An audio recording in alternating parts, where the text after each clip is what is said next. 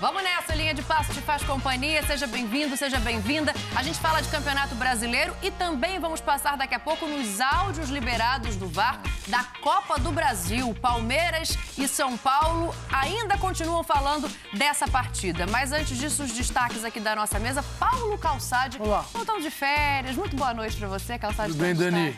Tudo ótimo, tranquilo. Mais uma rodada quase encerrada, tem mais um jogo ainda. É, e a gente vai levando o Campeonato Brasileiro do jeito que pode, né? É, a gente gostaria de ter um brasileirão melhor. E a gente tem fragmentos, às vezes, de bom futebol, que nem sempre dura 90 minutos, às vezes dura 40, 15, 20. E assim vamos seguindo com o brasileiro, que tem, tem um Atlético aí chegando novamente. Então, o turco acho que não está mais ameaçado, pelo menos até hoje, à noite. Né? Então, amanhã é outro dia. Passarei a palavra a Léo Bertozzi, que deu uma olhadinha de canto de olho aqui, eu vi, ó. eu vi. 1 a 0 Venceu o Botafogo, é o novo líder do campeonato, Léo. Boa noite pra você, o teu destaque. Tudo bem, Dani? Boa noite, boa noite, companheiros. Bom, meu destaque inicial é o Pratos entre nós aqui no Linha. Satisfação, viu, Pratos, tê-lo conosco.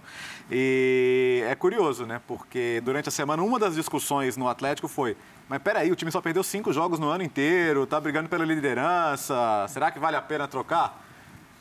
E hoje ficaram as duas coisas, né? A liderança agora conquistada, antes do jogo do Palmeiras, e a sensação de que o trabalho do campo ainda está muito aquém do que poderia ser. Hoje o Atlético venceu porque tem jogadores melhores e fica nisso. Então, são avaliações que você tem que fazer, né? Vale a pena, porque está na liderança agora, seguir?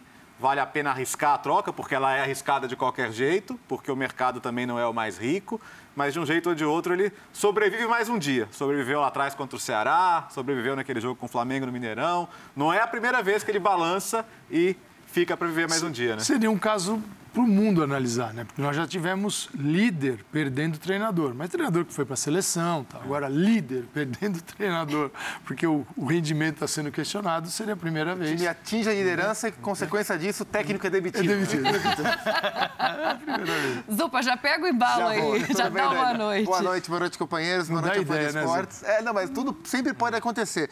É, o meu destaque vai um pouco na- no, no gancho do que disse o Calçade, mas é, nessa questão de a gente ter dificuldade de encontrar em, em- em jogos inteiros ou em partidas das rodadas grandes eventos, né, grandes acontecimentos da- dentro do Campeonato Brasileiro, que está muito achatado em termos de disputa. Mas eu queria destacar o jogo do Morumbi hoje. Né? Acho que São Paulo e Fluminense foi um bom jogo, foi um jogo bem jogado, foi um, um duelo bem trabalhado entre os dois técnicos e é um campeonato de, na média, jogos ruins, né? jogos de medianos para baixo. Então eu gostei bastante, inclusive estrategicamente, do que foi o jogo do Morumbi eh, e desse duelo entre o Diniz e entre o Rogério, que foi um duelo eh, de, de alternâncias durante o jogo e os dois técnicos tentando buscar, dentro das suas possibilidades, caminhos para conseguir algo melhor no fim do jogo. Eh, e eu acho que o empate foi justo e foi uma partida bem jogada e eu fiquei feliz por isso. Eu gostei também, né? Quebra de estratégia Uhum. de um lado e de outro, mudança durante o jogo. Rafael Prates, que está pela primeira vez no Linha. Muito boa noite para você, seu destaque. Tudo bem, Dani? Boa noite, boa noite, companheiros, fãs de esportes.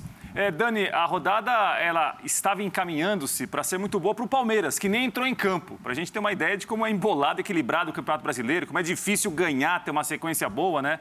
Porque o Atlético Paranaense e o Inter empataram em Curitiba. O empate hoje no Morumbi, para quem está liderando, também foi bom negócio. Né? E o, dependia do Atlético Mineiro não vencer o Botafogo. O Atlético venceu, né? tomou a liderança momentaneamente. Mas em um campeonato que quem abre dois ou três pontos parece que abre aí uma vantagem enorme que ninguém vai, vai conseguir, vai conseguir recuperar, é, para o Palmeiras não foi uma, um, um final de semana tão ruim, mesmo sem entrar em campo. Né? Eliminação da Copa do Brasil à parte. Palmeiras tem uma situação contra o Cuiabá amanhã para tentar a vitória no Allianz Parque, para abrir aí três, quatro pontos para quem está terceiro, quarto, quinto lugares. Hoje, quem tem cinco pontos à frente, quatro pontos à frente, levanta as mãos para o céu e comemora. Boa, vamos nessa então para a gente começar aqui a falar da rodada. Lembrando, a gente está falando de Palmeiras e Galo, né? O Palmeiras joga amanhã contra o Cuiabá, é o jogo que encerra a rodada.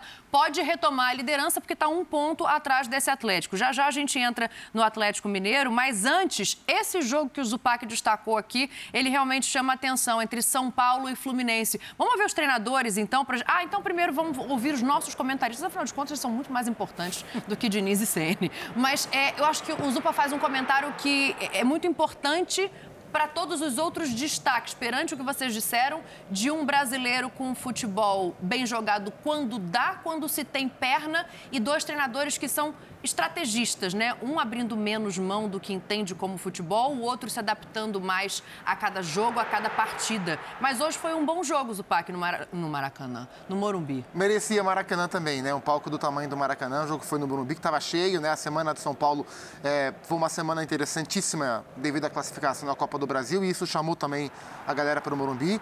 É, e acho que foi um jogo bem jogado, porque as duas equipes tentaram colocar um pouco das suas características, né? O Fluminense tentando ter o controle do jogo a maior parte do tempo. É, e o São Paulo apostando em algo que ele teve nos seus melhores jogos no ano, que é muita intensidade no setor de meio campo. E justamente por essa intensidade que o São Paulo teve, é, o São Paulo conseguiu tirar um pouco do controle do Fluminense no primeiro tempo. O Fluminense não conseguiu, durante toda a primeira etapa, fazer o que ele queria fazer. E muito porque o São Paulo conseguiu reagir muito bem a isso. Reagiu tão bem que conseguiu virar o jogo no primeiro tempo ainda.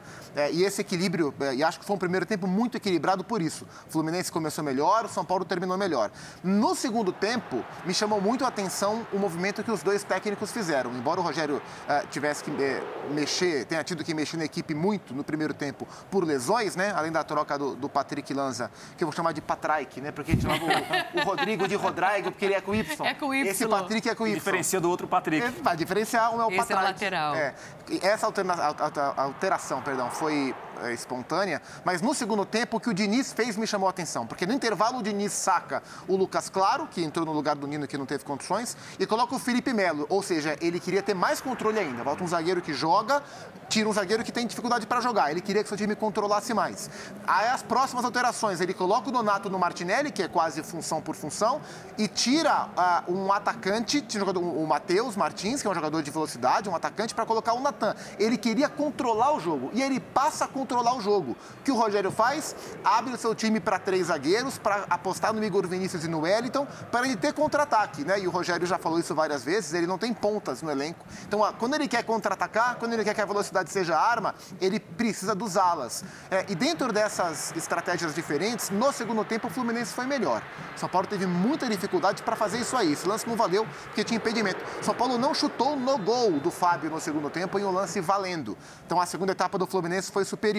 Mas esse duelo dos técnicos, de, de montar a estratégia e reagir à estratégia do, do, do adversário, foi muito interessante para o jogo. No total, eu gostei um pouco mais do Fluminense do que do São Paulo mas especialmente pelo primeiro tempo, eu acho que o São Paulo fez por onde buscar o ponto que conseguiu. Sim, para ouvir todos vocês, vou fazer só uma ponderação, né? Hum. Eu concordo com você em relação à superioridade do Fluminense nesse segundo tempo. Só que a gente não consegue saber o que o Ceni faria de alteração nessa equipe, porque Sim, ele é, é obrigado é a mexer pelas, pelas pessoas que saem machucadas, né? O Jandrei é. sai machucado. Quem é o outro jogador que ele tira machucado? O Léo. O Léo também sai machucado. É, então, mas... ele é obrigado a paralisar o jogo ali três vezes sem pensar em tática. E ele aproveita, né, sabendo que ele teria três pausas só apenas, na hora da troca do goleiro, da saída do Jandrei, ele já faz a troca do Wellington. É. E ali, ali eu acho que ele foi bem. Ali eu acho que ele equilibrou, porque o Fluminense estava jogando muito pelo lado direito.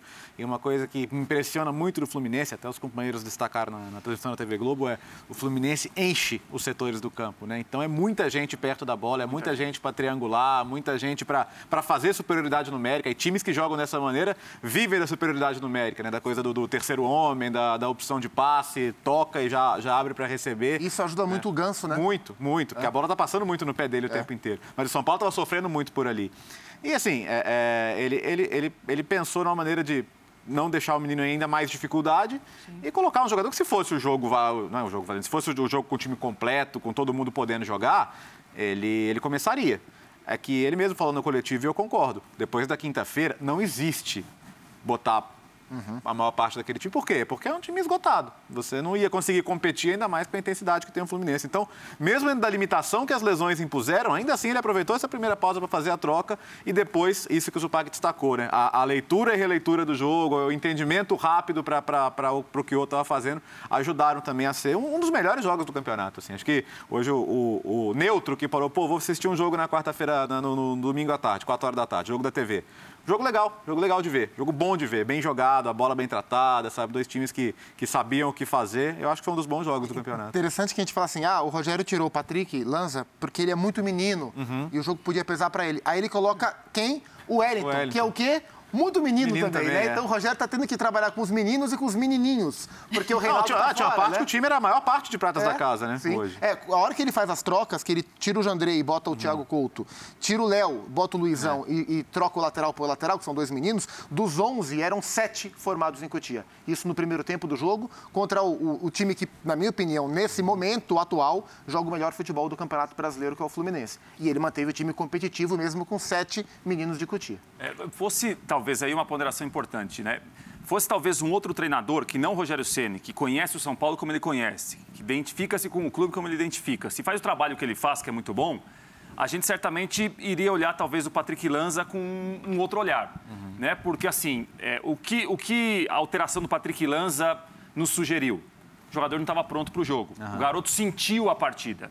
Né? Claro que o Rogério tem lançado muitos garotos, né? e o Zupac falou muito bem, o Wellington é um garoto, mas tem mais rodagem no profissional que o Patrick Lanza.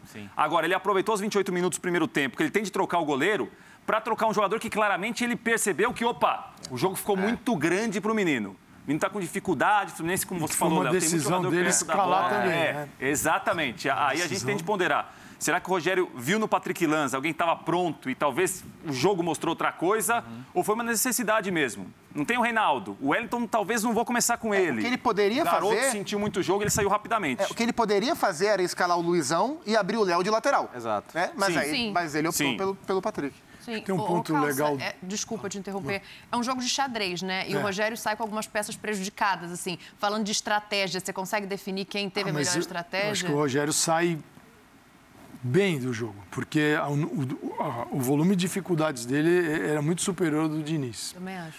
Né? Isso, é um, isso é um ponto. O outro é, o Diniz está tentando implan- sim, cristalizar no Fluminense, leva um pouquinho de tempo, mas é algo muito bacana, que é jogar o mesmo futebol em qualquer campo. Independentemente se ele está no Maracanã, se está fora do Maracanã. Os- a- no décimo minuto de jogo, o São Paulo tinha 21% de posse de bola. Tinha 71, 79 o, o, o Fluminense. Era um negócio gigante e o São Paulo não conseguia sair.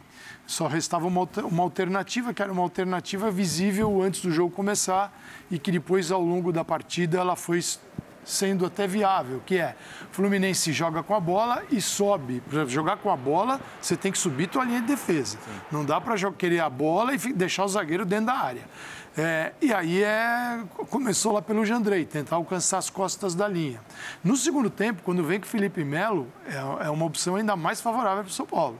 Porque aí a zaga fica um pouquinho mais lenta e, e dá para jogar. Jogar nas costas da última linha. Primeiro lance Né? do segundo tempo foi exatamente, Exatamente assim. O Patrick assim. em cima do Felipe. Você vai, vai para cima porque eles vão subir e joga no lançamento. Aí o tempo vai passando. E o Fluminense, essa característica do, do, do Fluminense, que é legal de, de observar, mas é difícil de manter o tempo todo, que é o time que joga, a gente chama de jogo apoiado, que é todos muito próximos no jogo mais curto, então você tem que ter a proximidade.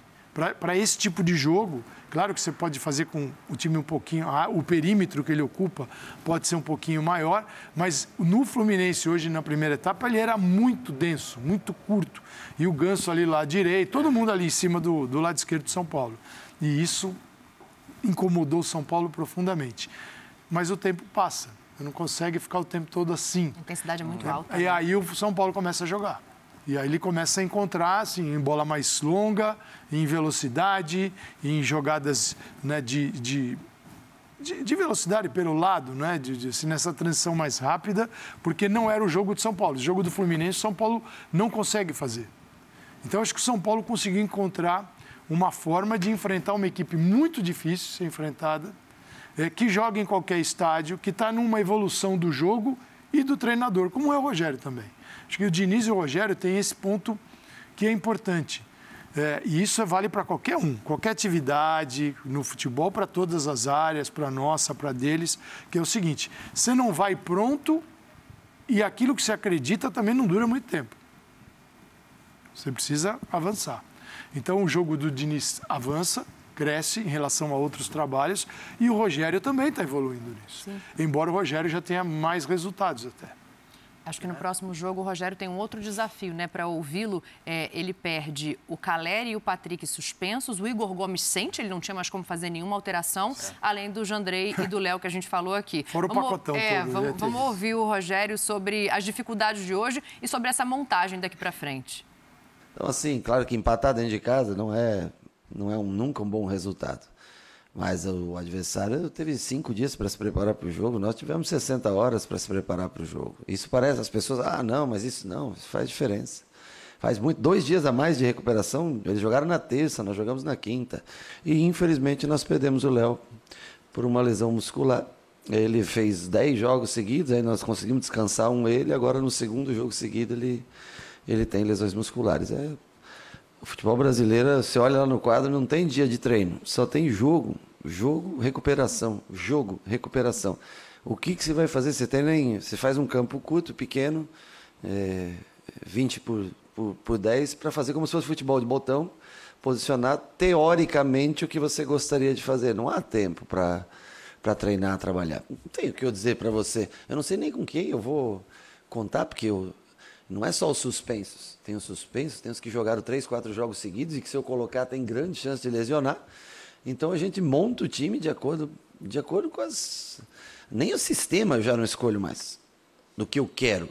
Eu escolho do que eu tenho, já não do que eu quero. Se eu jogo com três, se eu jogo com linha de quatro, muitas vezes não é mais do que eu acho do time adversário, não, é o que eu acho do meu time mesmo.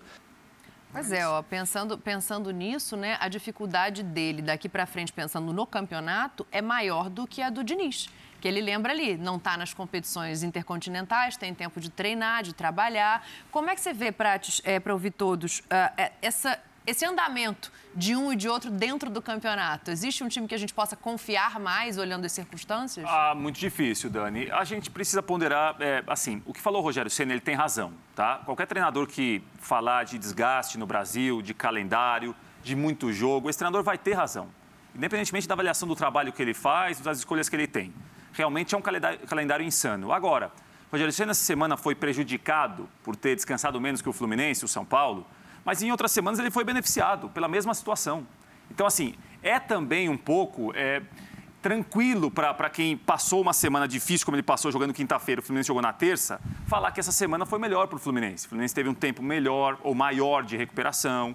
Teve um jogo na terça-feira à noite, o São Paulo jogou na quinta-feira à noite. Tem tudo isso. Agora, o que o Rogério Ceni viveu de prejuízo na semana, já viveu de benefício em outro momento. Porque a, a discussão é muito mais ampla em relação a quem no Morumbi chegou mais inteiro fisicamente? São Paulo ou Fluminense? Ok, é uma discussão. Agora, a discussão em relação a calendário, quem é prejudicado hoje, beneficiado amanhã, vale para todo mundo. Vale para todo mundo. E assim, por mais que os treinadores tenham razão em falar isso, eles sabem que a situação é essa. É uma situação ruim, é péssima. É, a qualidade do jogo vai lá para baixo, vai lá para baixo. Agora, todo mundo vive isso.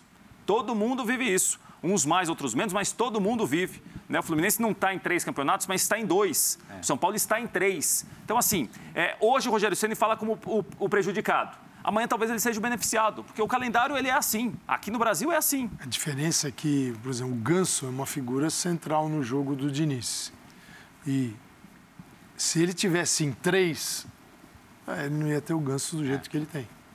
Já ia ter, já seriam dois times completamente diferentes. Com Paulo Henrique Ganso é um time, sem Paulo Henrique Ganso é outro. É, mas, sim, eu acho uma pena. Sim, a interferência do calendário desse, dessa loucura no jogo, na qualidade do jogo, que não existe, ela é imensa. Né? De um país que poderia ter a terceira liga do planeta. Isso, não tem, isso, isso é consenso, isso é consenso de quem está no mundo do futebol, que tirando Inglaterra e Espanha, o Brasil poderia ser terceiro. Poderia. Pelo, pelo tamanho dos clubes, por, é, por dobrar ou triplicar a sua receita dentro de um cenário organizado.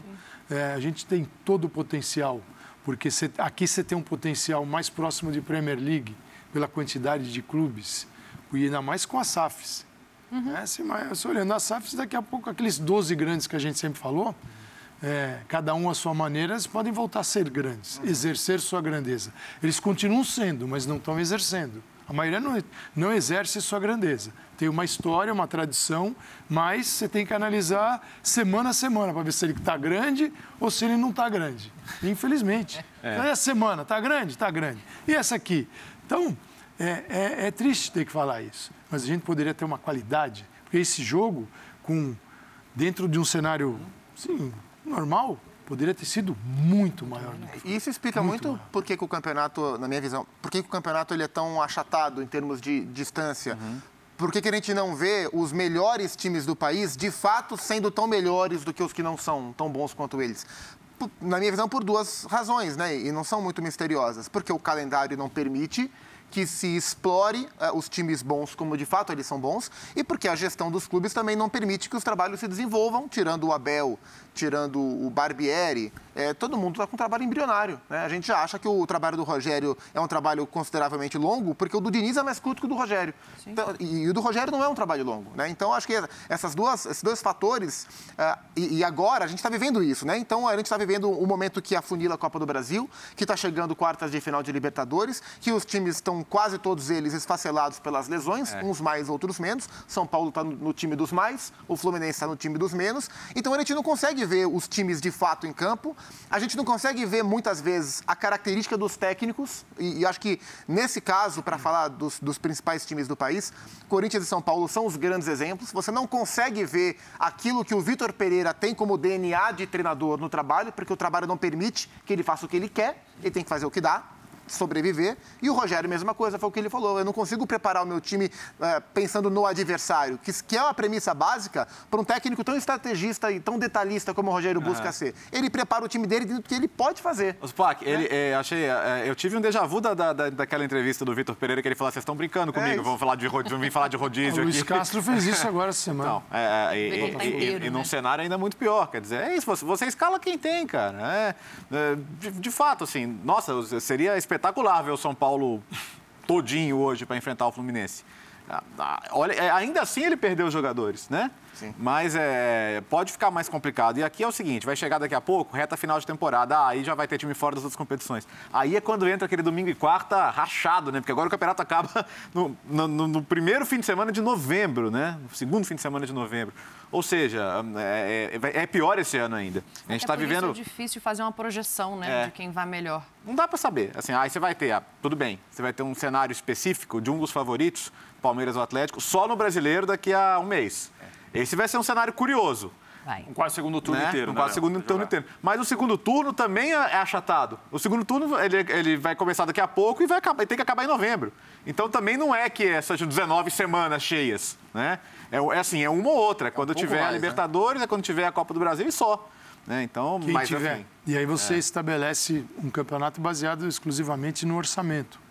Porque é quem tem um orçamento para, nesta janela aqui, Sim, Trazer mais gente. né, trazer mais gente e de, com qualidade, você fala assim, bom, você cria novas equipes, mas enquanto os outros perdem, alguém está ganhando. E tem outro Né? ponto, Calça, desculpa. É, é, a janela abre amanhã, né? Por quê? É 18? É, né? É. Por quê? Né? Quer dizer, a, a- por que essa janela não abriu antes? A, a janela europeia, ela já está aberta. Tudo bem que a temporada não é a mesma, mas ah, de certa forma você tem jogadores com, com times com jogadores já contratados que não podem jogar e que estão sofrendo para escalar um time. Então acho que isso é uma coisa que precisa ser repensada. Que aí, aí você tem no- durante os estaduais um janelaço aberto, você tem três meses para contratar qualquer um, e aí durante o Campeonato Brasileiro, que às vezes você sofre um pouquinho mais pra, pra- por causa de perda de jogadores, você não tem. Então acho que isso é uma coisa que deveria ser pensada. Essa janela ser aberta mais cedo. Dentro desse cenário da dificuldade que os técnicos vêm enfrentando, por um motivo ou por outro, de, de explorar o que os seus elencos de fato têm e fazer algo um pouco mais concreto em relação ao trabalho, quem tem um pouco mais sobressai. Então o Palmeiras sobressai, porque o Palmeiras, é, um, é, em termos de gestão, é uma gestão muito alinhada, com setores muito integrados, com o elenco já estabelecido, com o modelo já estabelecido, porque o técnico está há muito tempo. Então o Palmeiras, nesse sentido, sobra. E o Fluminense vem sobrando mais dentro de campo, porque tem um calendário um pouco mais folgado e um técnico que é muito bom para trabalhar. Se você dá tempo de trabalho, né? se você dá mais dias para o Diniz do que para os outros, o Diniz é um cara muito afeito ao campo, vai fazer o time dele jogar, pelo menos nesse primeiro momento. Né? Acho que a grande discussão é a longevidade do- dos trabalhos do Diniz. Constância, né? É, Sim. mas ne- nesse momento, em quase todos os trabalhos, até no Vasco, na, na última temporada, é, nesse instante é, de trabalho, ele quase levou o Vasco para brigar por Série A. Vamos ouvir o Diniz? Deixa eu aproveitar Vamos. esse teu gancho para a Vamos gente sim. colocar o Diniz aqui, porque ele fala coisas interessantes depois desse empate contra o São Paulo. Em relação ao jogo, acho que a equipe começou a partida jogando muito bem. E no momento que o São Paulo ficou mais vulnerável, a gente poderia ter acelerado muito mais o jogo e a gente deixou o São Paulo crescer e cedemos a virada no primeiro tempo. Duas bolas que estavam no nosso pé, a origem do escanteio foi uma bola que estava no nosso pé. Eles erraram a cobrança do escanteio, voltou e a gente deu uma, uma vacilada na área. Tomamos um gol de uma jogada que a gente treinou muito para não tomar. No segundo gol também, uma bola que estava no nosso pé, que é uma jogada que a gente não erra. A gente fala o negócio de fazer bola longa, tentando fazer uma bola longa, uma inversão sem necessidade. Erramos o passe, foi um lance meio casual, que o Luciano estava passando no meio do caminho, foi tentar dominar, a bola bateu no pé dele e acabou virando um passe que originou o segundo gol do São Paulo. No segundo tempo, a equipe foi do primeiro ao último instante bastante agressiva. E, na minha opinião, por tudo que aconteceu no jogo, mereceu ganhar o jogo, porque tentou buscar a vitória do começo ao final do jogo. E eu, em relação ao São Paulo, a primeira coisa que eu tenho é gratidão pelos momentos que eu vivi aqui. A gente conseguiu fazer um trabalho espetacular às vezes, por aquele momento que a gente distanciou um pouco no Campeonato Brasileiro, mas que era uma vantagem que chegou em determinado momento a ser sete pontos, mas na realidade tinha jogos a mais. Então, não era uma, uma realidade muito grande aquela, aquela vantagem naquele momento. E como a gente estava jogando naquele momento também, provavelmente o melhor futebol, competitivamente, esteticamente do Brasil, a gente colocou um doce muito gostoso na boca do torcedor que infelizmente teve uma interrupção do trabalho. Aí, ó, o, o Prats pegar a palavra aqui do Zupa, né? Eu queria só botar o Diniz falando sobre esse trabalho espetacular, porque, mais uma vez, tem que entrar as circunstâncias, né? A gente não pode avaliar só o resultado desprendido do que é a realidade. Sem dúvida. É, e quando a gente fala do Diniz, assim, o Diniz tem um mérito como treinador que, quando alguém vai enfrentar os times do Diniz, geralmente tende a mudar o que geralmente faz. Então, assim, você está acostumado a fazer uma coisa e enfrentar um time que é treinado pelo Diniz. Você muda. Sim. Você muitas vezes vai fazer coisas que você até então não fazia ou não pensa em fazer. Né? A maneira que vai marcar, é, a maneira que vai se posicionar, como vai se comportar quando tiver a bola, como vai tentar tirar o que o Fluminense faz muito bem, que ter, ter muitos jogadores de meio campo perto da bola, principalmente. Então, assim, isso é o mérito dele, sem dúvida alguma. Diniz sempre suscita muitos debates, né? Porque ninguém é indiferente ao Diniz. É. Ou alguém venera o Diniz muito, absurdamente, ou alguém odeia o Diniz. Parece que fica torcendo para o time do Diniz perder, tá vendo aí, ó. Falei, não dá. Fica saindo desse jeito, fica querendo ficar com a bola, o time fica com a bola e dá 20 chutes e perde o jogo, outro dá dois chutes e ganha. Assim, é, tem os lados positivos e os lados negativos. Eu acho que o próprio Diniz já reconheceu isso em outros momentos. Né? Apesar de não abrir mão de ficar muito tempo com a bola, de envolver o adversário pela posse de bola é, é um Diniz que chega muito bem ao Fluminense, né? Um local que ele conhece, mas com outro grupo, numa outra realidade. Ele trabalhou no Fluminense em 2019, quando saiu o time estava na zona de rebaixamento, né? E muitas vezes dominando, chutando muito a gol e perdendo os jogos. É, me parece que agora é, é um Diniz que, assim, sabe o tamanho do, do elenco que tem, sabe a realidade que o Fluminense tem, mas como também em outros trabalhos, começa muito bem. É. Esse começo muito bem. O roteiro é muito parecido, é, né? É, deixa o torcedor muito refém assim. Ah, chegou na segunda, na terceira, foi o líder do campeonato, por que não pode ficar aí? Né? E a queda muitas vezes com o Diniz é sucesso, muito né? brusca. É. Isso é um problema que ele e tem. E o Ceni hoje na entrevista coletiva, hum. ele colocou também um outro ponto. Segundo ele, o Diniz tem o quarto melhor elenco do Brasil. Então, é mais uma pressão para que hum. esse trabalho não caia daqui a pouco, né? É, eu acho que assim, se, se, olhar hoje, eu acho que tem uma competição ali com São Paulo e Corinthians, vai? Considerando Palmeiras, Flamengo e Atlético os, os três melhores, independente da ordem que você ache. É, com, com todo mundo bem, eu acho que, o, e agora ainda mais com os reforços, talvez o do, do Corinthians seja mais robusto. É, também acho. O São Paulo também considera robusto. superior. É, então, é, o difícil é você ver os 11, né? É. Jogando juntos. É, é, uma utopia muito distante, né? O negócio está muito distante da nossa Existem elencos, né? existem listas no papel, existem times dentro de campo. É, o futebol tem uma época do ano que a gente adora trabalhar com os nomes, né? Os nomes, ficar projetando e tal. É, mas a realidade é, é quanto tempo o Corinthians não tem esses? Aqueles. Sim. A gente sabe que são titulares. Então, como eu posso falar de elenco, num elenco que não está à disposição para o campo? É, o, tem, tem o elenco da Wikipédia e o elenco do campo. Exato. O Paulinho está no elenco do Corinthians. É. Mesmo joga mais. só no que vem. E mesmo quando teve, o, o Vitor Pereira percebeu que o time que ele seria não, capaz de montar não, não era com esses caras todos, Sim. né? Mas no caso do Fluminense, hoje, é, de fato, a comparação direta Fluminense-São Paulo, não só em termos de elenco, mas em termos de hoje, de material disponível para hoje, a diferença era grande. Né? É, o, o Diniz olhou para o banco, aí ele tinha o Felipe Melo para mudar a característica na zaga, ele tinha Nonato, ele tinha Natan, ele tinha o Iago Felipe, que era titularíssimo desse time do Fluminense Fluminense até pouco tempo. É, ele tinha, e colocou no segundo tempo, o William Bigode, e eu achei isso interessante no trabalho do Diniz. Quando, quando começou o ano no Fluminense, o William e Felipe Melo foram as maiores contratações, né? E a gente não imaginava o Fluminense sem esses dois. Hoje, pouco se fala desses dois, né? O Felipe Melo entrou como zagueiro e o William entrou, e o William tem tido um, um papel muito discreto no Fluminense, especialmente depois que o Abel foi embora. Então, e esse acho que é um mérito que o Diniz tem nos seus trabalhos como um todo, e ao olhar para o time do São Paulo de hoje, a gente enxerga isso, como ele faz, uh, junto com, com a sua comissão, etc e tal, Uh, jogadores que não eram cotados ganharam um status importante, de, de, importância, a ponto de jogadores importantes ficarem mais relegados ao banco. Então, hoje no, no São Paulo, por exemplo, Léo de zagueiro, Diniz. Luciano como protagonista, Diniz. Wellington, quem subiu? Diniz. Diego Costa, que é capitão do São Paulo hoje, quem subiu? Diniz. Olha. Essa semana o Sara foi vendido. Quem botou o Sara como titular? Diniz. Então as duas equipes, e o Fluminense vendeu o jogador, vendeu o João Pedro, vendeu o Pedro, é, o Everaldo, é, o Caio Henrique como lateral esquerdo. Sim. Agora o Caio Paulista como lateral esquerdo, e acho que hoje o Caio Paulista foi mal, sobretudo defensivamente. São Paulo deitou nas costas do Caio Paulista, mas ele vai criando alternativas, né? E é um técnico que muito raramente raramente, mas muito dificilmente você vai ver numa entrevista reclamando porque não tem reforço. Não contrata, não contrata. Ele trabalha com o que tem. Agora vai ganhar o Marrone, vai ganhar o, o Alan, né, que estava no futebol, jogou muito tempo no Michel futebol Araújo. chinês, e o Michel Araújo é. também. É, mas eu acho que esse é um legado, né? E acho que por essas circunstâncias, hoje ele tinha mais condições de trabalhar melhor do que o Rogério.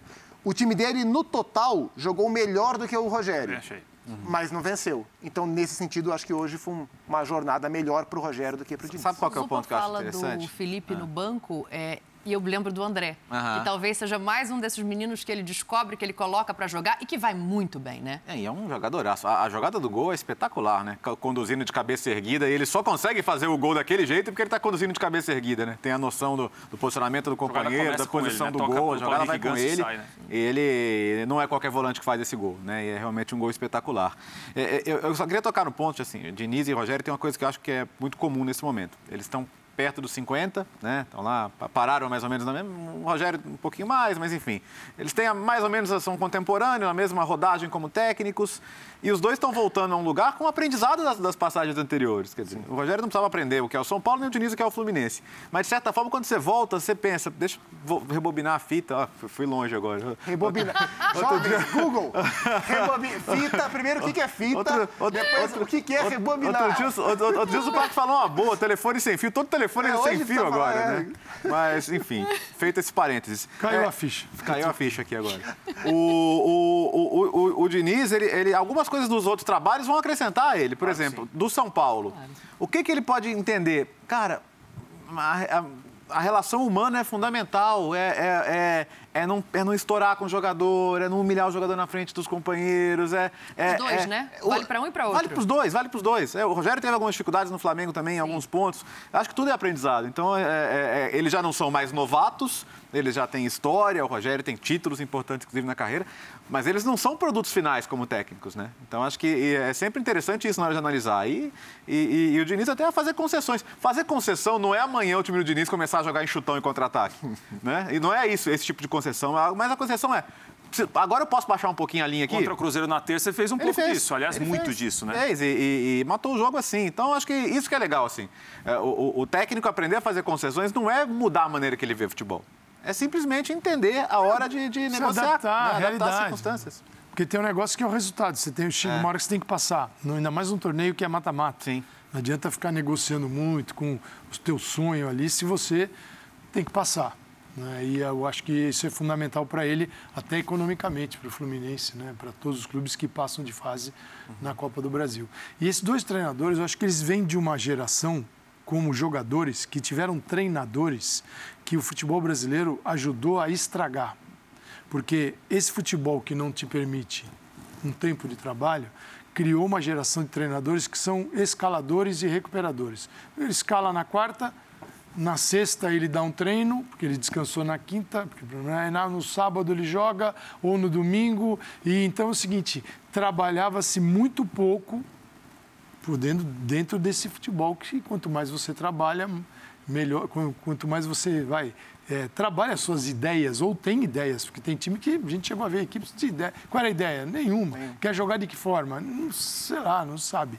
E eles acompanharam isso, quer dizer, eles viram de dentro do vestiário como também essa loucura de calendário matou muitos profissionais. Acabou com, acabou com profissionais que hoje a gente não vê mais trabalhando, porque eles foram formatados dentro de uma época que eles não, consegui, não conseguiram mais se libertar dela. E eles não querem ser esses treinadores. Sim. E é por isso que eles reclamam. Porque era muito, para muita gente, era cômodo. Eu jogo quarta, domingo, quarta, domingo, quarta, domingo, faço muito pouco uhum. e vou para campo. Agora, Por isso que às vezes, para alguns técnicos, ter muito tempo para treinar nem sempre é, é melhor. Né? O que fazer? expõe, né? Expõe fazer. essas fragilidades. Sim. Só pra... Fala. Não, eu, eu, assim, eu acho legal, Dani, a gente, a gente precisa entender que eles são treinadores e isso acontece também na área deles. Eles, ninguém nasce pronto. É. Claro. Pronto, pronto, treinador pronto. Talvez, e o, talvez o Rogério, antes do, do. Como é que era o. Do colombiano, que foi o. Osório. A gente falou Osório. do Osório aqui ontem Sim. ainda. É, antes do Osório, eu tenho convicção que o Rogério se achava pronto. Quando chega o Osório, o Osório mostra para o Rogério que existe um, um outro patamar né, quando se fala de treinadores. Aí o Rogério, isso ajudou muito o Rogério.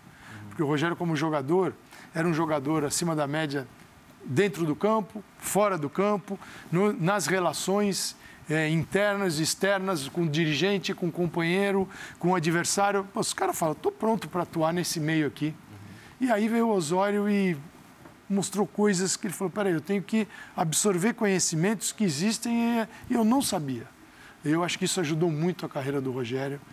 É, e são caras diferentes que vêm e sentem o futebol de formas diferentes e que podem ajudar muito o futebol brasileiro, evoluindo como eles estão. É, e ele teve outras experiências, né? O que ele tem no Fortaleza, que ele é também um gestor, ele é Sim. é também um investidor. Depois ele vai no Flamengo com um elenco super difícil, acaba não conseguindo fazer ali o trabalho. O, não sei se o trabalho que se esperava ou ter o holofote e a, o punho que se esperava. Eu tenho dúvida. Uhum. Para mim, dessas todas as demissões do Flamengo, essa foi a mais injusta, pensando nos técnicos depois do Jesus. Mas assim, pensando para frente, agora só para a gente fechar esse São Paulo, ele agora tem algumas frentes, pouco tempo para trabalhar. O que, que seria bom para o Rogério? Claro, a gente uhum. falou aqui, tem que ter resultado em algum momento. Uhum. Mas o que, que seria bom para ele em termos de competições, em termos de mostrar esse trabalho, pensando nesse restante de temporada? Se, não sei, é, de repente ter mais tempo, sair de alguma competição? É, onde ele pode ser campeão? Não ter. Onde ele poderia ah, o, o, o, São, o São, São Paulo. Acho que depois que, do Palmeiras na Copa do Brasil, é. a Copa do Brasil já é. ficou diferente. Com a, com a, com a o, São, o, São, Paulino vibrou muito com o estadual no passado porque não estava vibrando com nada. Sim. Mas ainda há uma carência de grandes conquistas. Então eu, eu enxergo a Copa do Brasil e a Sul-Americana, porque os 40 mil da Universidade Católica não são por acaso também. Claro. O torcedor está olhando ali a possibilidade de, de buscar um troféu. Mas a maior possibilidade é. seja na, na Sul-Americana mesmo. Como, como, como o nível dos, dos rivais, é, é, certamente. É, é, na, na, Copa do Brasil existe, existe, um time certamente superior que é o Flamengo. Na, na, na Copa Sul-Americana não vejo nenhum time superior ao São Paulo. Vejo alguns que podem estar no mesmo nível. Superior, acho difícil ver. Mas, mas assim, não dá para abrir mão. É, eu acho que se chegar na reta final da temporada, quando tiver dividida, se ele tiver nas, nas duas Copas principalmente, Aí... Brasileiro vocês acham mais difícil? É porque, assim, onde vai estar no brasileiro? Eu, eu, pelas dificuldades que o São Paulo está tendo de desfalques, é, é, difícil. Tanto é que, assim, essa semana, do, do, dois empates que você considera de superação pelo, pela, pela, pelo, pelo, pelo, nível do adversário, pelos seus problemas, mas ainda assim, dois empates. É, eu não sei se o São Paulo vai ter pique para seguir o, o, a briga da liderança. A não sei que o campeonato continue muito achatado ainda. Mas, insisto, mês que vem você vai ter Palmeiras ou Atlético só no brasileiro. Sim. E isso vai colocar um desses times, pelo menos, numa condição muito interessante, pensando em brasileiro.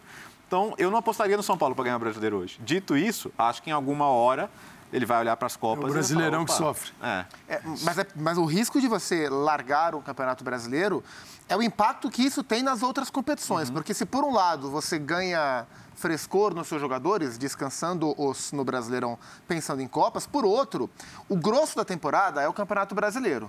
É, o, você constrói e destrói confiança do time e, e, amadurecimento de jogadores e aperfeiçoamento de modelos dentro desses jogos. E ele né? avisou, não quer passar o que passou é. na temporada então, passada. Então, é isso. Aí ele abre mão. brasileiro. Toma é. quatro derrotas seguidas. Ah, não, mas eu estou pensando na Copa. Ah. O time chega no jogo da Copa com quatro derrotas seguidas. Sim. Então, não dá simplesmente para você largar o campeonato. Você tem que jogar o campeonato e saber a hora de fazer as escolhas. Porque, até porque é, a, as Copas, elas são menos lógicas. Então, o time pode fazer tudo certo, como o Palmeiras fez contra o São Paulo, no meio de semana, o pênalti entra, o outro não, e tchau. E aí você abre mão do campeonato, dá um azar na Copa, porque você é suscetível ao azar na Copa. E aí você fica sem Copa e longe do campeonato. Então, acho que não dá simplesmente para abrir mão. É fazer escolhas, escolhas inteligentes nas horas certas. Acho que o Rogério vai trabalhar nesse sentido. Daqui a pouco o áudio do VAR desse jogo entre Palmeiras e São Paulo aqui, mas agora espaço aberto para o líder do Campeonato Brasileiro. O Atlético Mineiro venceu o Botafogo 1 a 0, vai à liderança. O Palmeiras ainda pode recuperá-la amanhã. E depois desse jogo, depois dessa vitória, o turco teve que se justificar. El año pasado es historia. Eso ya pasó. No se puede vivir de recuerdo. Eh, todos los jugadores tienen, eh, diferentes. Eh, el, el equipo es diferente. Hay muchos jugadores que no están, prácticamente 8 o 9 jugadores no están en el equipo. Y otros jugadores, tanto Saracho, tanto Jair, tanto Keno, que son titulares del equipo, recién están voltando a jugar. ¿no? Eh, entonces el análisis tiene que ser un poco más profundo. Eh, pero igual eh, yo confío mucho en, en el, en el equipo, en los jugadores. Lo, lo mejor de todo esto es que, que nosotros jugando no tan bien, estamos en la lideranza del Brasileirao y estamos en cuarto de final del Libertadores, así que tenemos mucho para mejorar y seguramente cuando mejoremos vamos a estar mucho mejor en, en todos los aspectos. Así que eh, tan mal no estamos. Aí, ó, liderança do Brasileirão, quartos da Libertadores, eliminado da Copa do Brasil e uma vitória sobre o Botafogo. Acho que todo mundo vai concordar que o nível entre uma equipe e outra é, É. muito diferente, né? É muito grande ali. Então, essa vitória, ela não chega a ser uma vitória expressiva do ponto de vista de resgate, de confiança e de trabalho, mas é importante. Ah, é, é, eu acho que o ponto mais positivo de toda a fala é ele textualmente admitir: não estamos jogando bem. Ele fala assim, ah, ele, claro que ele dá um verniz positivo, ó, mesmo sem jogar bem, estamos na liderança e nas quartas da Libertadores. Sendo que nas quartas da Libertadores era onde esperava que estivesse pelo nível dos times que, que enfrentou até agora, né? Então acho que não é também um, um grande feito pelo, pelo nível E dos chegou jogadores mais apertado do que É. se imaginava contra o Emelec. né? É, di- dito isso, assim, o jogo de hoje especificamente, o nível coletivo foi ruim. O Atlético hoje é um time com dificuldade para construir com bola. Isso é um problema sério.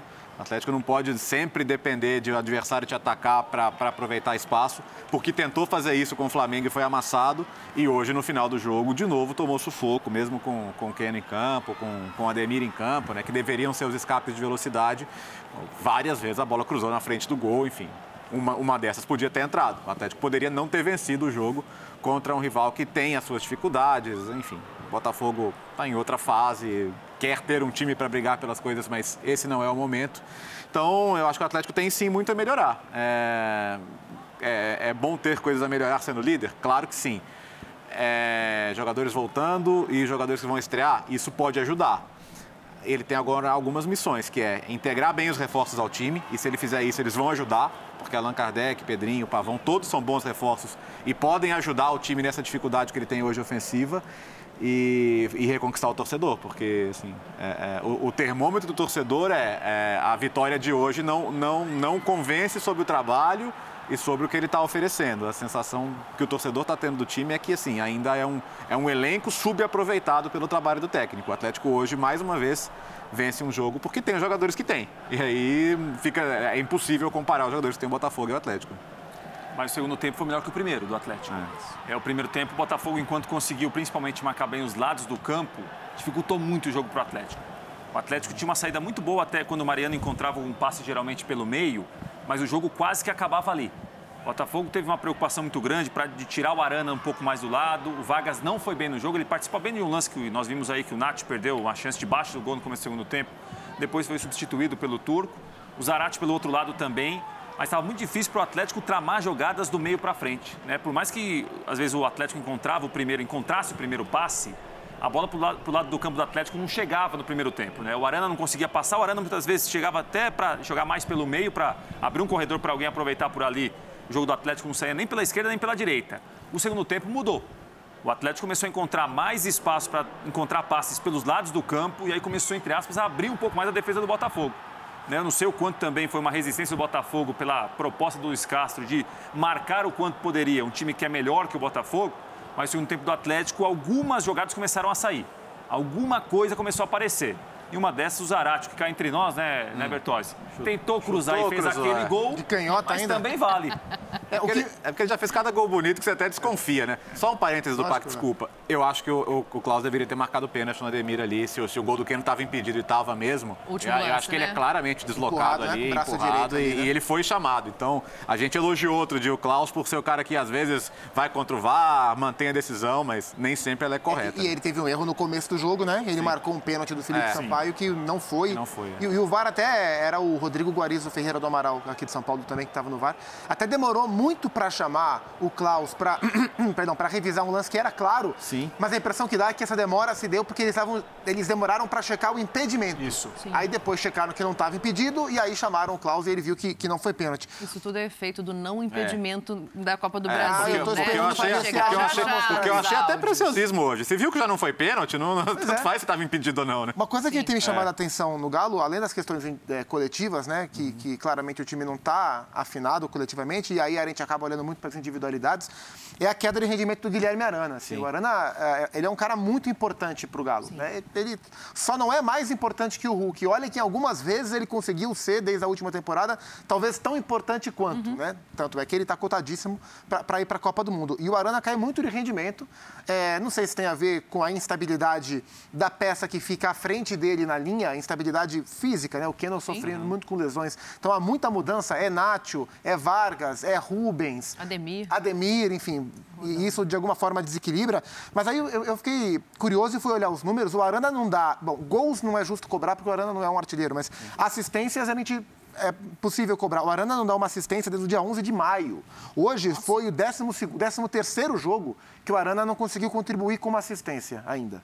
Ah, Então é um jogador muito importante que também cai tecnicamente no momento em que o time coletivamente não vem bem e acaba dependendo mais das individualidades. Mas o que me chama a atenção é que dentro desse campeonato, onde ninguém, quase ninguém, consegue explorar o seu potencial, é perfeitamente possível imaginar o Galo com essa bola atual brigando para ser campeão até o fim. Exatamente. Porque se não tem ninguém jogando muito bem, qual é, teoricamente, o problema de você também não estar? Sim. Tecnicamente, o Galo é melhor que os outros, menos que Palmeiras e o Flamengo, como o Flamengo ainda está atrás. Então, nessa atuada, Libertadores, não sei, a Copa ela é sempre imprevisível. Mas no Campeonato Brasileiro, com o que está jogando, o Galo vai brigar. Pois é, Vai aí, brigar. aí, Calça, eu fico pensando o seguinte, o quanto esse jogo de hoje, ele é plausível de uma avaliação para o trabalho do Turco pelo resultado e não pelo rendimento. Porque chega na Libertadores daqui a pouco e é o Palmeiras. Pode acontecer de perder a vaga. Então, assim, ele tendo só o brasileiro, vão avaliar o trabalho dele? Ou aí já não vai servir mais porque caiu das duas Copas É, com o elenco que tem? O- hoje, resu- acho que o, o que chama bem atenção hoje é o placar, né? é o resultado. E o brasileiro, infelizmente, aqui no futebol brasileiro, muitas vezes, talvez a maior parte do ano, você passa mais comemorando o placar do que a forma que te levou a conquistar aquele placar. Né? Claro que o Galo do ano passado, que é o Galo, é o Atlético da comparação com esse ano, todas as críticas de 2022 estão balizadas no Galo 2021. Sim. Era um Atlético com muito mais variações do que este Atlético aqui. Se quando se fala do Arana, o Arana super exposto, o Hulk, o Hulk sofre com isso. Os 35 anos já fez 100 jogos pelo Galo. Jogou em março do ano passado o primeiro jogo. O Hulk dá uma média de quase quatro, um pouquinho mais de quatro dias a cada jogo. Você não consegue, chega uma hora que você não tira mais rendimento desse jogador. O cara está num, num Bagaço. piloto automático ali, num bagaço tão grande. Então, assim, quando vem Allan Kardec, vem Pedrinho, vem Pavão, o que, que acontece? Você vai começar a ter a variação que o Atlético permitia ao Cuca o ano passado e que tornava. E, e o rendimento era muito bom, porque era, não, não havia assim um assim, dois atléticos completamente diferentes. Não, era um atlético que mantinha o mesmo rendimento. Só que a gente está falando de jogadores que chegaram e a gente está imaginando que eles vão entrar sem nenhuma adaptação e vão E- e- sair e- rendendo e dentro segundo, do E no segundo semestre chegou um Diego Costa, né? Que embora não Exato. tenha jogado todas. Que não fez- respondeu, fez- né? Mas Mas fez alguns gols muito importantes, Muito importantes. ao longo do, ao longo do caminho. O, o- a, a minha, a- eu acho que a preocupação que existe é o, o 2021 virar o 2019 do Flamengo, sabe? Ele Ficar que preso uma coisa naquilo, tão um refém, né? espetacular, É muito tão possível que isso difícil de e- Não, já está acontecendo, É, é, né, na já, verdade. com certeza. E ano, ano passado, por exemplo, o time você viu, poxa, chegava. Por que o Atlético tinha tanto pênalti a favor? Tava toda hora na área. Toda hora entrava tabelando na área, entrava em situação de definir. Não é um acaso, porque, ah, nossa, eu quero dar um pênalti. E, e tinha muitos. Esse ano está tendo poucos. Hoje até deveria ter tido um. Mas, mas por quê? Porque a, a chegada não é mais tão fácil. O Hulk está tendo que, que receber. ho- Hoje, o, finalzinho do jogo era praticamente dar a bola no Hulk, fazer ele segurar para ver se ele sofre uma falta Só e hoje, tal. né? E durante o jogo em ele foi algumas muito vezes tem mais um acontecido. né? distribuidor do que um finalizador, né? É. Ele finalizou duas vezes, as duas foi para fora e acho que os melhores instantes dele no jogo foram distribuindo, tentando achar companheiros. E né? não era e não era para ser a função dele, né? Então, assim, acho que o, o time tem problemas coletivos e a- a- já, já que ele sobreviveu, porque existiu sim a avaliação durante a semana, existiu a reunião, existiu a discussão Sobre a troca. Sobre a troca, existiu. Ela foi, ela, ela esteve de fato em pauta. Mas não foi a primeira É. vez, né? Não. Porque eu lembro que na semana, antes da semana do primeiro jogo contra o Flamengo no Brasileiro, a gente noticiou até aqui, Uhum. Foi. na, na ESPN com a Duda, por exemplo. Se perder, cai. É, não, o Renato já foi, já procuraram o Renato, quiseram soldar o Renato para saber o que aconteceria. Criou-se uma situação para aquele jogo do Mineirão, Uhum. que era o seguinte: se perdesse do Flamengo, o Turco tá fora. Aí ganhou do Flamengo, jogou bem, a gente viu até uma mobilização do time para ganhar É. foi o um jogo dos como poucos ganhou. bons É. jogos recentes. Depois ganhou na Copa do Brasil, o Turco ficou. Porque assim, me parece que já há uma, uma sinuca de bico criada que vai se esperar o jogo do Palmeiras. Uhum. A não ser que o time realmente perca os três próximos jogos, enfim. E aí, o jogo do Palmeiras vai definir se foi um acerto ficar com o Turco ou não. Isso eu acho que é injusto até com o Turco. Aham. Né? Injusto em relação à avaliação da diretoria com o treinador. Se não há uma convicção, não há uma, não há uma, um- uma satisfação com o trabalho, tem que se trocar o trabalho. Eu acho que esperar o mata-mata para definir o seguinte, porque se o Atlético ficar pelo caminho na Libertadores, o que a gente vai falar sem ter nenhum tipo de, de prova ou, ou algo concreto quanto a isso? Se trocasse antes, passaria, né? Poderia Teve- trocar antes, teve passaria, lá né? duas semanas é, Duas trocar não semanas, trocou. 15 dias para trocar e não trocou Ah, aí, até ó. Você olha o exemplo do Flamengo, por exemplo, né? É. Que, o- e, e- e, assim, é, é, o O Paulo Souza Flamengo, chegou a o estar Flamengo nessa... nessa- pressiona os outros. Sim, A troca do Flamengo abre um, não tenho dúvida. uma lupa nos outros. da assim, queda na o Copa do Flamengo Brasil, né?" trocou, e aí? É, e aí, né? deu certo. É, e, Tá assim, essa é uma dúvida que eu tenho. Qual de fato é a visão da diretoria do Galo sobre o trabalho do Turco Mohamed? Porque a Por isso que impressão eu pergunto sobre se É. cair nas Copas, entendeu? Porque eu não estou avaliando o trabalho, é essa a sensação Ah, que eu, eu acho que, eu acho que quando, a, quando a, a discussão é, mas peraí, o cara só per- já ganhou duas taças, só perdeu cinco jogos no ano, por que a gente vai trocar? É, eu acho que no, no futebol brasileiro, em geral, não se olha tanto para a qualidade do treino, para a qualidade do jogo, assim... vamos ver se ele não perde o próximo para a gente hum, É, a impressão poder que segurar. tenho, Léo, e- né? e, você conhece mais, Uhum. pode trazer mais, é, é que o, a, análise mais técnica, e aí a análise mais técnica é do Rodrigo Caetano para baixo, Uhum. envolvendo os jogadores que estão vivendo no dia a dia, eles são menos favoráveis à troca. A análise mais passional, que é quem toma as grandes decisões, Não o- que são os donos do dinheiro e as pessoas que foram eleitas para os cargos, essa análise era mais favorável a uma troca, É, porque é, eles são menos que- interessados no que está acontecendo. O que eu né? acho que corrobora com isso é que na, na- na entrevista que deu essa semana, o Rodrigo Caetano falou: só vai ser feito alguma coisa se for unânime. Sim. Então, é, isso me passa essa sensação. Ele, que, ele, é um, ele é um voto de permanência. E ali, né? jamais Sim.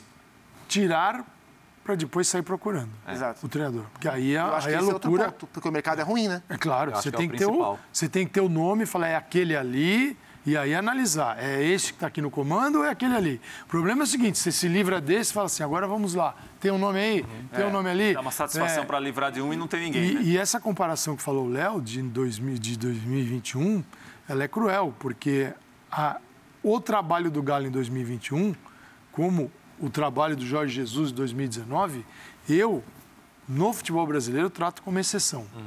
A regra é isso aí que a gente está vendo. Então, a gente pega uma exceção, um momento espetacular da história do clube e faz aquilo virar uma regra que todos têm que alcançar aquele objetivo com aquele tipo de futebol. Poxa, quem está dentro do futebol, assim, não está distante, sabe que isso é, é uma exceção, não é uma regra. E no caso do Galo, era uma exceção com muito mais jogadores do que ele, pelo menos agora, antes da, do- da segunda-feira da janela. Sim. Né, que saíram vários jogadores e era um momento especial do Galo. Lindo de ver, mas dizer que você vai replicar e que aquilo vai ser a base para todos os treinadores, como o Jorge Jesus virou para todos os outros. E agora acho que no caso do Flamengo, o Dorival vai conseguindo, vamos ver até onde vai, é, deixar um pouco Jorge Jesus de lado e criando algo do Dorival. Só para, já que o Flamengo entrou, só para uma pitadinha de três Flamengo. técnicos nesse meio. Três, né? Nesse meio. Quatro. Domenech, Domi, Rogério, Renato, Renato, Paulo Souza. Paulo Souza. Quatro técnicos. É, é que é substituir, do Jorge, né? substituir o técnico que ganhou os maiores títulos da história do clube é difícil. É, é- é- no melhor cenário, ele manteria o nível. Mas esse é um cenário que é- eu achava improvável até com a permanência do Também- técnico. eu também. Por Então, isso que a liderança não é, empolga. Porque é. ele, o- na verdade, o turco, nesse momento, ele consegue chegar ao, à mesma colocação que ele pegou o time. Que ele pegou o time campeão. Então agora ele chega no mesmo lugar, né?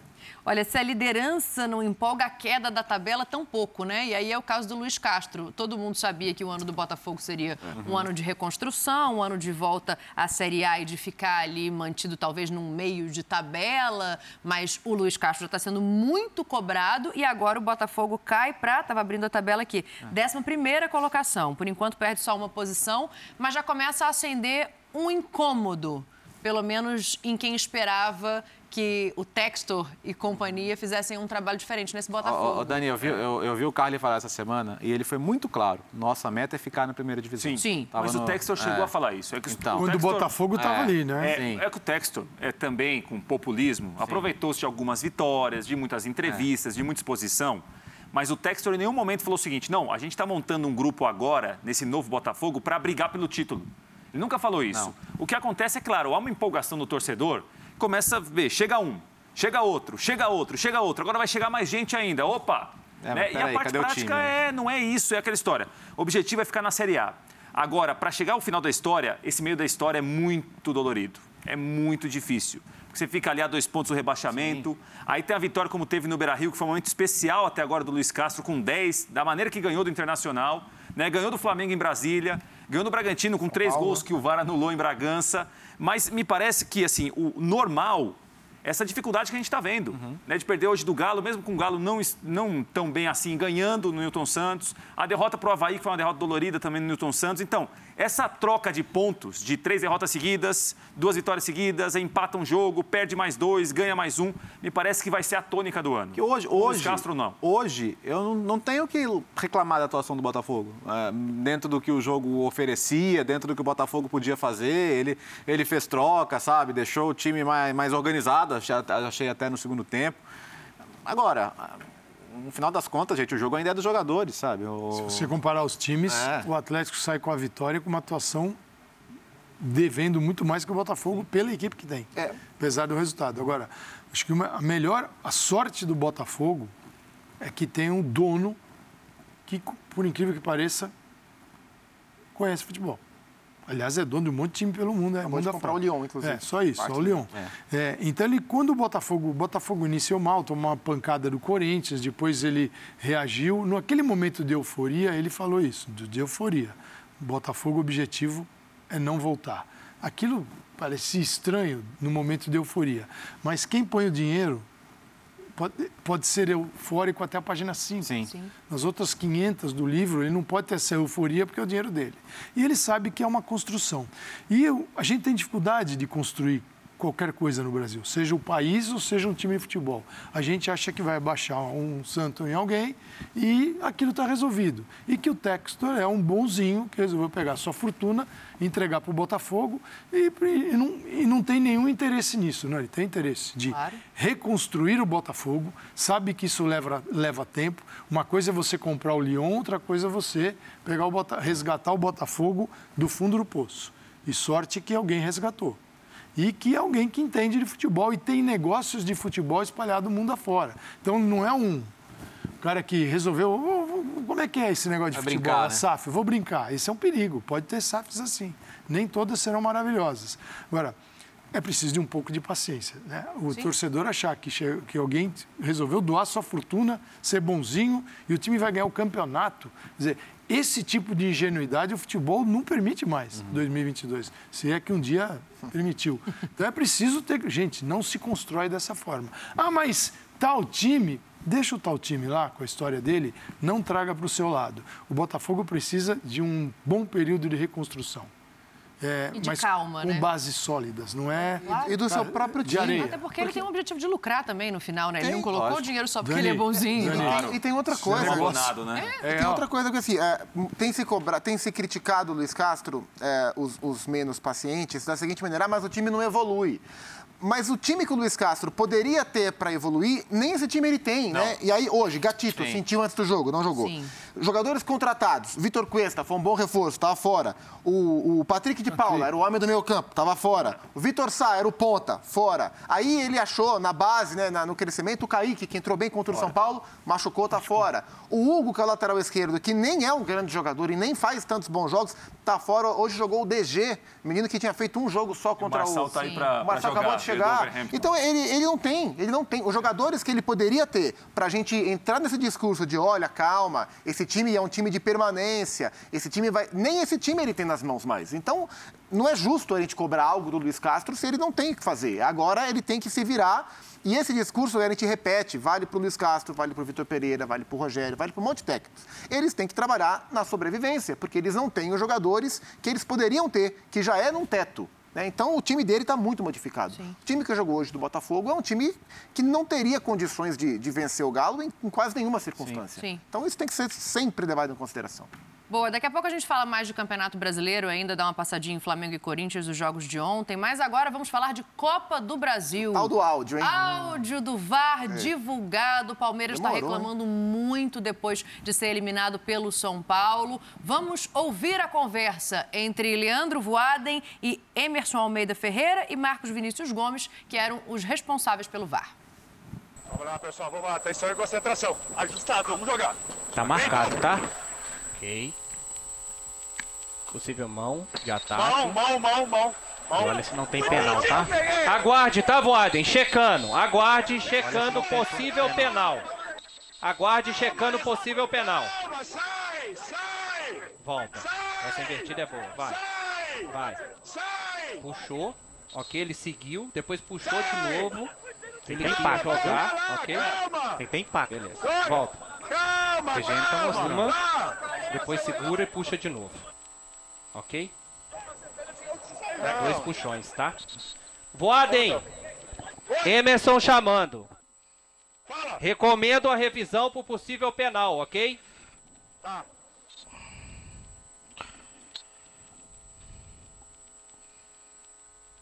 Número aqui, ó. Ó o banco, ó o banco, calma. Quer ver o número? Segura, deixa o pessoal ir lá. Número Vai lá. 15. Qual câmera primeiro, Emerson? Primeiro é ei, ei, ei, calma, calma. Vai, Depois vai, mostra uma outra imagem, tá? vai. Pessoal, vai. Pessoal, vai lá.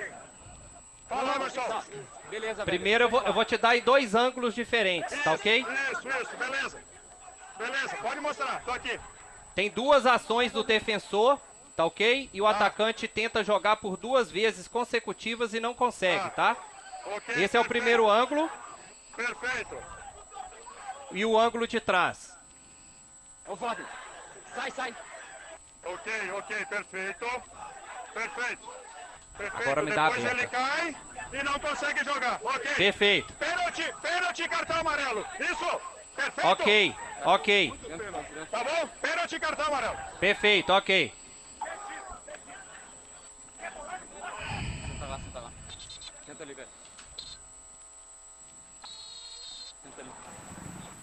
Tomados pela emoção, né? Porque o gritaria, Voaden vai. É, a gritaria Ah, dos mas gritaria, jogadores em cara. campo também ali, É né? difícil apitar, hein? É difícil. Também. Isso é É o complicado. mais difícil que tem. Mas assim, é, ele é chamado ao VAR, é, no meu entendimento, convencido do pênalti. Eu não consigo enxergar esse pênalti. E você que é um homem sóbrio, sereno, esqueceram de alguma coisa ali, Então Calma? você não vai lá, eu, vou, eu Calçado? vou até esquecer, eu não vou nem entrar na questão de se houve ou não impedimento. E, o- Um- e o professor gosta de pênalti, viu? Olha que eu gosto É, de pênalti. é. Vamos deixar de fora se, se houve ou não impedimento.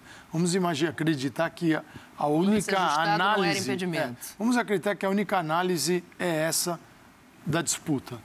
Em nenhum momento se fala do Caleri puxando a camisa do Gustavo Gomes. E quando ele cai, ele vem com a camisa junto. Quer dizer, o VAR, o pessoal do VAR não conseguiu ver isso. E, o, e depois o Voaden vai e não viu isso. Até porque deram as piores imagens. Pro, É. Se foram aquelas, foram as piores possíveis. Você não pode Sim, esse tipo de seleção ela é- Escolher o ângulo, É, né? escolher o ângulo, porque é o seguinte, eu consigo escolher um ângulo ou um frame e provar para você o que você quiser no Sim. jogo. Qualquer, o que você quiser. Que o time jogou no 5-3-2, no 4-2-8, no 25-42. Se você, você consegue. Você consegue, gente. Dá No meio a gente sabe. Então, aí vem um negócio desse que é absurdo. E depois o.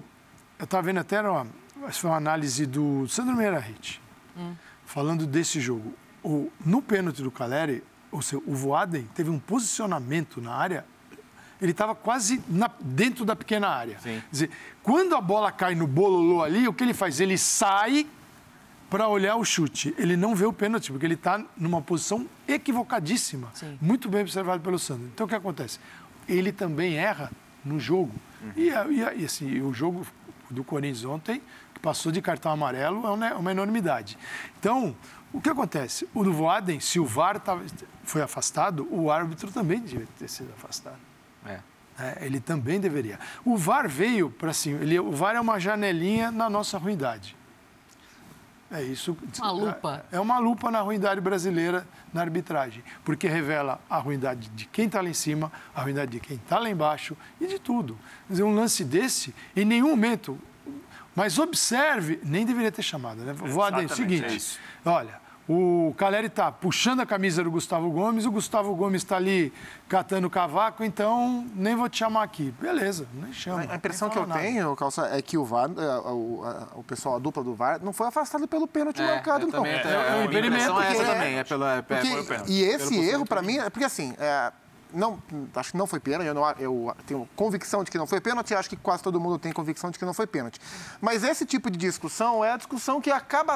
É, é um absurdo o lance, mas é uma discussão que faz parte do jogo, né? Sim. Agora, a não checagem de um impedimento é um, é um, é um erro, assim, é o não cumprimento da sua função.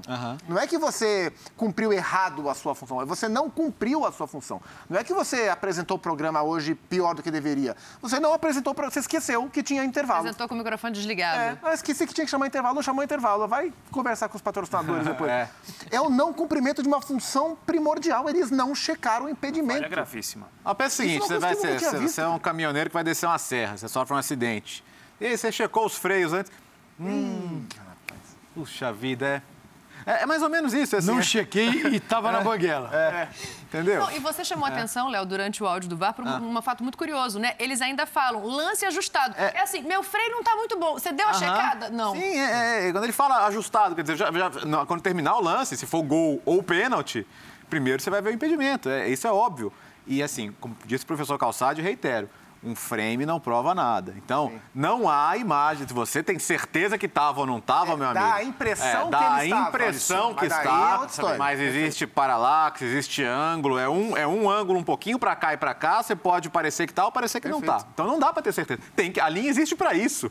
Né? A- a- o- o- na, na- na Copa a gente vai ter ainda mais precisão, porque a gente vai ter o semiautomático que já, tá- já foi testado e, e vai ser usado. Então a gente não vai nem ter colocação manual nas linhas. Mas ainda com o problema de colocar manualmente as linhas, elas estão lá para serem usadas. Exato. né? Então você precisa usar. Tem que ter imagem Isso- boa para colocar linha, hein? E se for assim, com eixo de câmera bem esquisito, se não for na mesma linha, porque também você, eu tenho visto a qualidade de imagens fornecidas para o VAR. Que aí a gente entra no lugar mais profundo, né? Que é do pacote que foi pago para o Campeonato Exato. Brasileiro, que é um número X de câmeras, que às vezes não é o Só que você suficiente. está decidindo aí Na- a história na, do na, campeonato. Na Série B a gente vê cada, cada imagem ruim também sendo usada.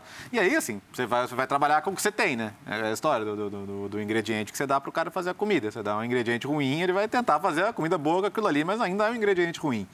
É, mas não dá para não usar, cara. Não dá, não dá. Isso, isso assim, é uma coisa... Acho que a. Por que, que não tem nenhum VAR brasileiro na Copa do Mundo, Supac? É, exato, exatamente. É, o frenesi é tão grande para olhar o pênalti que você esquece de ver o impedimento, que habilita a ou não origem da jogada. aquele É, pênalti, é cara. uma falha gravíssima, né? A gente tem de sempre lembrar e relembrar é, o uso do árbitro de vídeo. O árbitro de vídeo tem como premissa mínima interferência, máxima eficiência.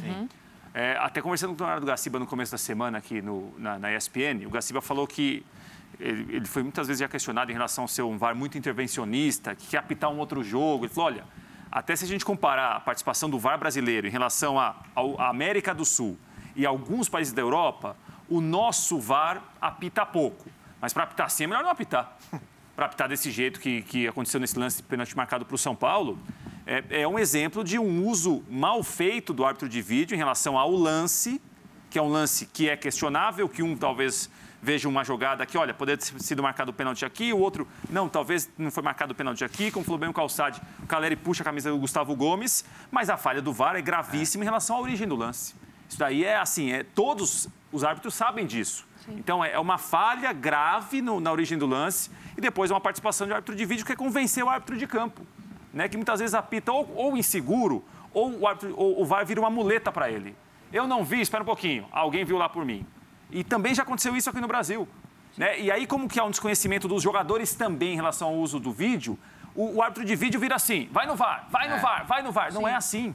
Não é assim, né? Então, assim, é, é mal, a, a ferramenta é mal usada e quem está na ferramenta também não colabora para melhorar isso. O meio termo anda muito difícil, né? E, e, é preocupante porque, assim, aí você vê num jogo seguinte, como o de hoje, uma demora absurda para traçar a linha num impedimento que já estava claro que tinha acontecido, que não tinha necessidade, mas aí gera uma insegurança. É. Aí a gente vê o jogo entre Grêmio e Tombense. A gente tem Nossa até o lance para mostrar, porque assim, é, o VAR nem chama. É. Olha o lance.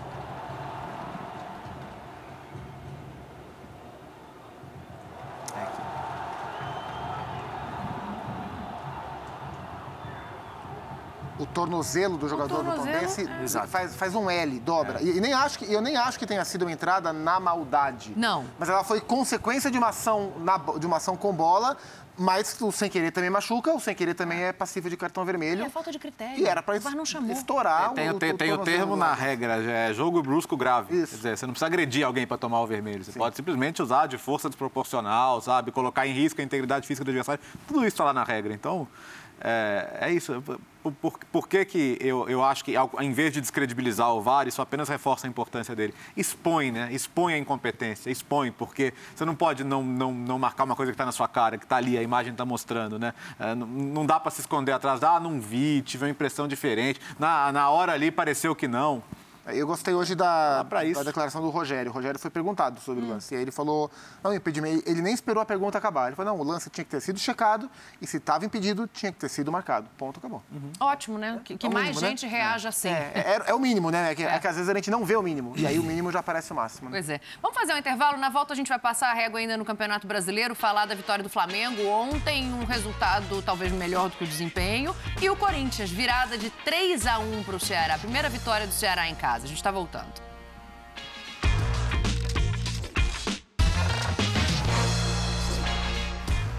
Reta final aqui do Linha de Passe para a gente falar de Flamengo e Corinthians que jogaram ontem, se enfrentam na Libertadores. O Flamengo venceu o Coritiba por 2 a 0. O Corinthians perdeu de virada para o Ceará por 3 a 1. Vamos começar mostrando os lances do, do jogo do Flamengo, a vitória do Flamengo. É um time que rodou, o Dorival descansa algumas peças importantes, gols de bola parada, os dois gols de bola parada e o Diego ali voltando a marcar, né? O Prates, é, quanto que o, o resultado acompanha o desempenho da noite de ontem do Flamengo?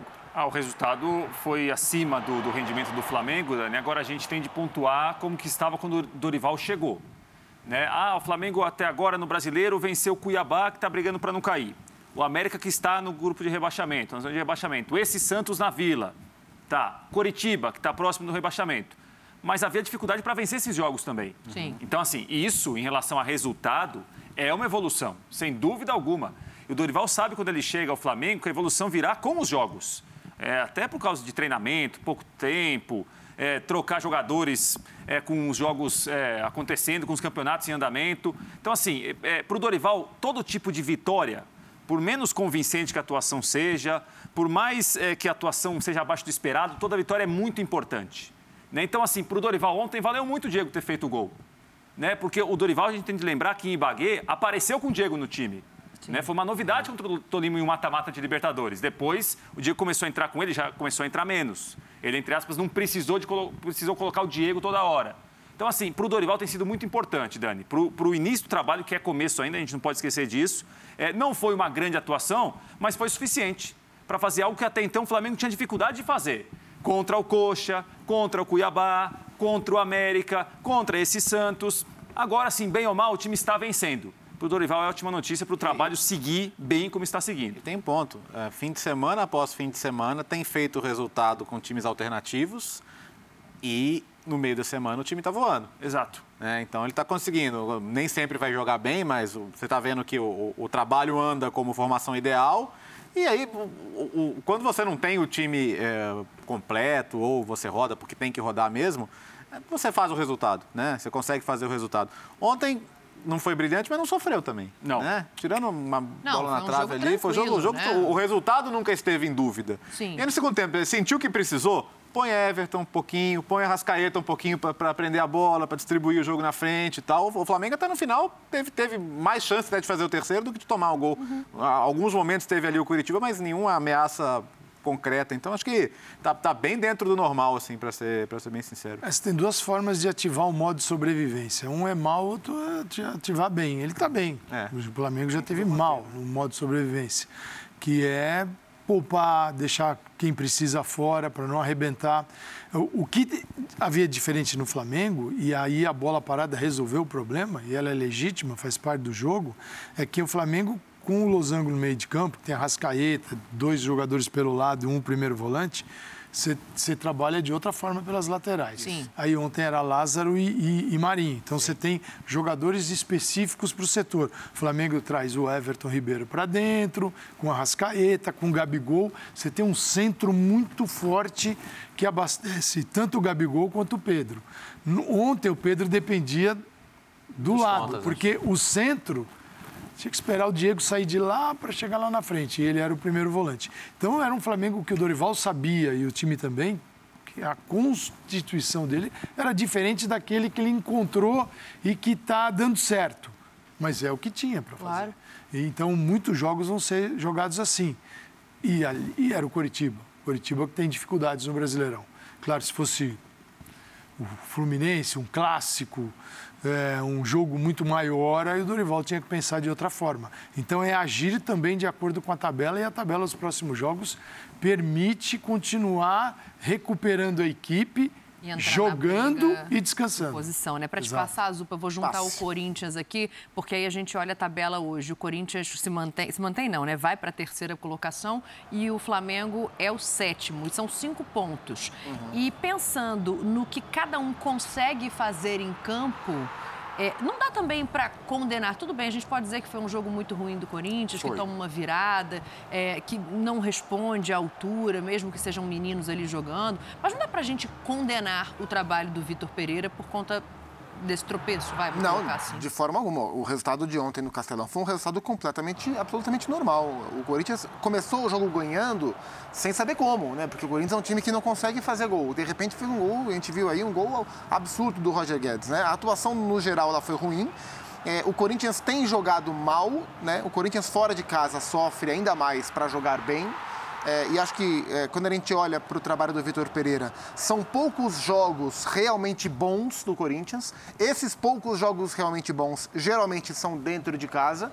É, só que as circunstâncias do trabalho elas são tão afetadas, né, são tão alteradas que a discussão do jogar bem ou jogar mal não é a principal discussão no Corinthians, né? A discussão é o que tinha... É o sobreviver do é calçado. ter 11 ou de entrar com é, 10. E, e, ver qual a melhor forma de pontuar dentro dessas, desse instinto de sobrevivência. Mas é claro que o time poderia ter jogado mais ontem com o que tinha uh, contra o Ceará. Jogou menos, perdeu com justiça e é um time que tem sofrido, especialmente fora de casa, para conseguir grandes resultados. Vai se mantendo. Nas três competições, vai se mantendo. O Corinthians ele tem um modo de sobrevivência, mais do que o um modo de desempenho. E é tanto tempo que os titulares, alguns titulares, que você considera titulares, Sim. né? Estão fora, que esses jogadores que têm jogado já estão no, no limite. É, então você não consegue ter um rendimento físico. E ele não é consegue importante. rodar mais, né? Que a vez que ele rodou foi contra o Fluminense, ele tomou quatro, né? É, e ainda assim tem jogadores que estão jogando que poderiam jogar mais. Eu acho que o Juliano é o principal caso deles. Uhum. O Juliano, é, na lesão do Renato, que já não estava bem, o Juliano assume um papel. Que era mais ou menos esperado quando ele foi contratado. E a sequência do Juliano é bem ruim, assim. É, o meio-campo do Corinthians, que era Maicon, Duqueiroz e Renato Augusto, foi esfacelando. Nesse momento ele vira Duqueiroz, Cantilho e Juliano, o meio-campo titular, né, disponível para o Vitor Pereira. É, e o Juliano dos três é o que está pior. E não se esperava isso dele. E o Corinthians precisa, especialmente nesse momento de muitos desfalques, que esses poucos jogadores dos mais consagrados assumam um papel. E o Juliano não está conseguindo, por isso o Corinthians no meio-campo vem jogando mal, não vem conseguindo desempenhar tão bem. E quando o time joga bem, outros caras têm aparecido mais do que ele, que para mim vem decepcionando. É, e a boa notícia é que agora, a partir da próxima rodada, os reforços É. podem estrear, né? É. Amanhã inscritos às 48 horas para aparecer no BID e todo mundo vai poder E o reforçar Fagner e o. Maicon, Fagner e Maicon já fazem treinos normais com os jogadores. Então devem voltar muito em breve. E no jogo de ontem, o William não constava nem como desfalque. Ele ficou fora por opção, porque ainda está na reta final do ombro. Mas ele não é mais desfalque. Então o Fagner, Maicon e o William vão voltar muito em breve. O Renato é que não há previsão no momento. Renato é uma grande dúvida. Agora, Dito isso, quem passa na Libertadores pra gente ir embora? Parte pra encerrar. Isso eu pergunto no Futebol 90. Aqui é só pra agradecer. Termina, um Léo, que a gente tem que ir embora. Não, era isso. é, Assim, dois jogadores que chegam para ser titulares absolutos, né? Balbuena e Yuri Alberto. Com então, certeza. dá um ganho bom aí, né? 15 dias no futebol brasileiro. Vale por quatro meses. Eu tô brincando, não tem como fazer Não essa previsão como. agora. O Calçado Senhores, gosta. Muito obrigada. Ah, pô, pena que não dá mais tempo. Agora que eu ia falar. Agora, Agora que é é. palpite, né, Calçado? Mas tá bom, isso. meninos. Obrigada. Beijo pra vocês. Valeu. Obrigada pela companhia, fã de esporte. Uma boa semana pra você.